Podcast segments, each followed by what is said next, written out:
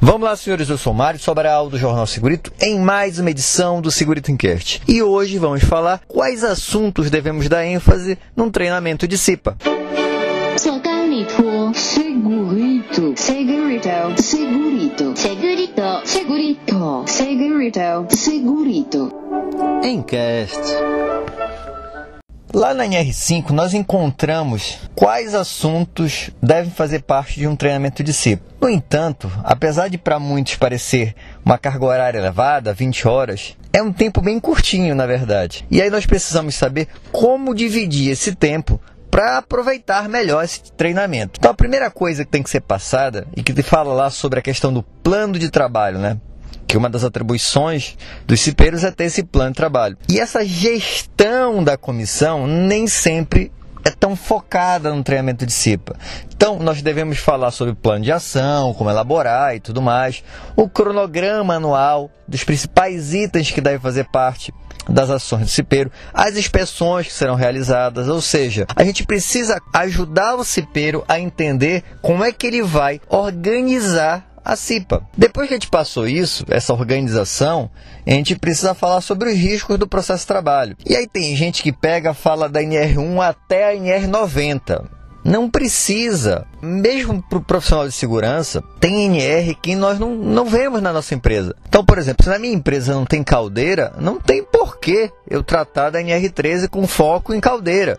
Então, eu vou levantar os riscos da minha empresa. Então, pego aí os acidentes, incidentes ocorridos nos últimos anos, verifico qual é o maior foco de problema na empresa e este será o foco que eu darei na CIPA, porque os cipeiros precisam saber quais são os riscos que eles estão expostos e para me ajudar a controlar, né? Aproveito também e informo quais são os atuais controles que nós utilizamos. Nesse mesmo momento, já apresento o mapa de risco para o cipeiro entender como elaborar e me ajudar nessa revisão do documento. Depois a gente deve explicar sobre os procedimentos do setor de segurança do trabalho. Por exemplo, a gente tem a permissão do trabalho. O cipeiro não necessariamente vai saber o que é. É interessante que ele conheça o formulário, saiba o que é a permissão, nos ajude a cobrar. A questão da integração também.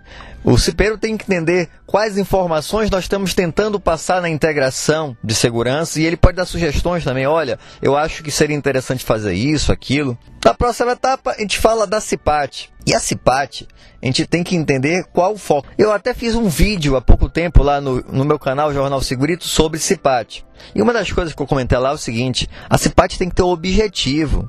Lembra que nós levantamos os problemas da empresa? Se nós sabemos que acontece de acidentes, incidentes, afastamentos por doença, nós devemos focar nisso, né? E essa informação tem que ser passada para o cipeiro. Ele precisa saber quais são os problemas que a empresa está exposta e a CIPAT tem que ter esse objetivo. Ele vai nos ajudar a pensar a como reverter essa situação utilizando a ferramenta CIPAT. Também a gente não pode esquecer de mostrar o formulário de análise de acidente, como é realizada esta análise. Porque quando tiver um acidente, a gente vai pedir o suporte do cipeiro. Então pega alguns acidentes ocorridos na empresa, mostra como foi analisado, pede sugestão, olha, nós estabelecemos esses controles, vocês concordam, não concordam? Lá na NR5 fala também na necessidade de falar sobre AIDS. E não necessariamente o profissional de segurança vai ter domínio para comentar se na empresa tem alguém da área de saúde, tem um médico de trabalho, um técnico em enfermagem, chama esse cara para nos ajudar, que aí vai ser uma coisa mais técnica e até a gente aprende também. Por fim, tem a questão da legislação trabalhista e previdenciária.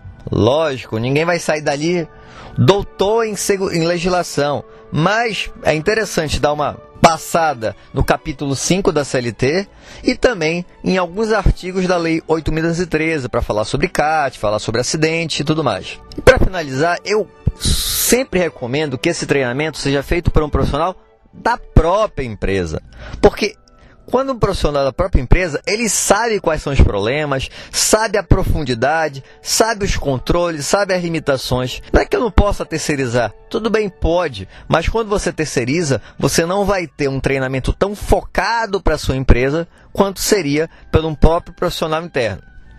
Espero que tenham gostado. Se gostaram, já sabe, né? Ajuda a curtir, compartilha e eu vejo você no próximo programa. Ah, e não esquece, se tem alguma dúvida, alguma sugestão de pauta, manda um e-mail para mim para sobralj@hotmail.com. Um abraço e até o próximo programa.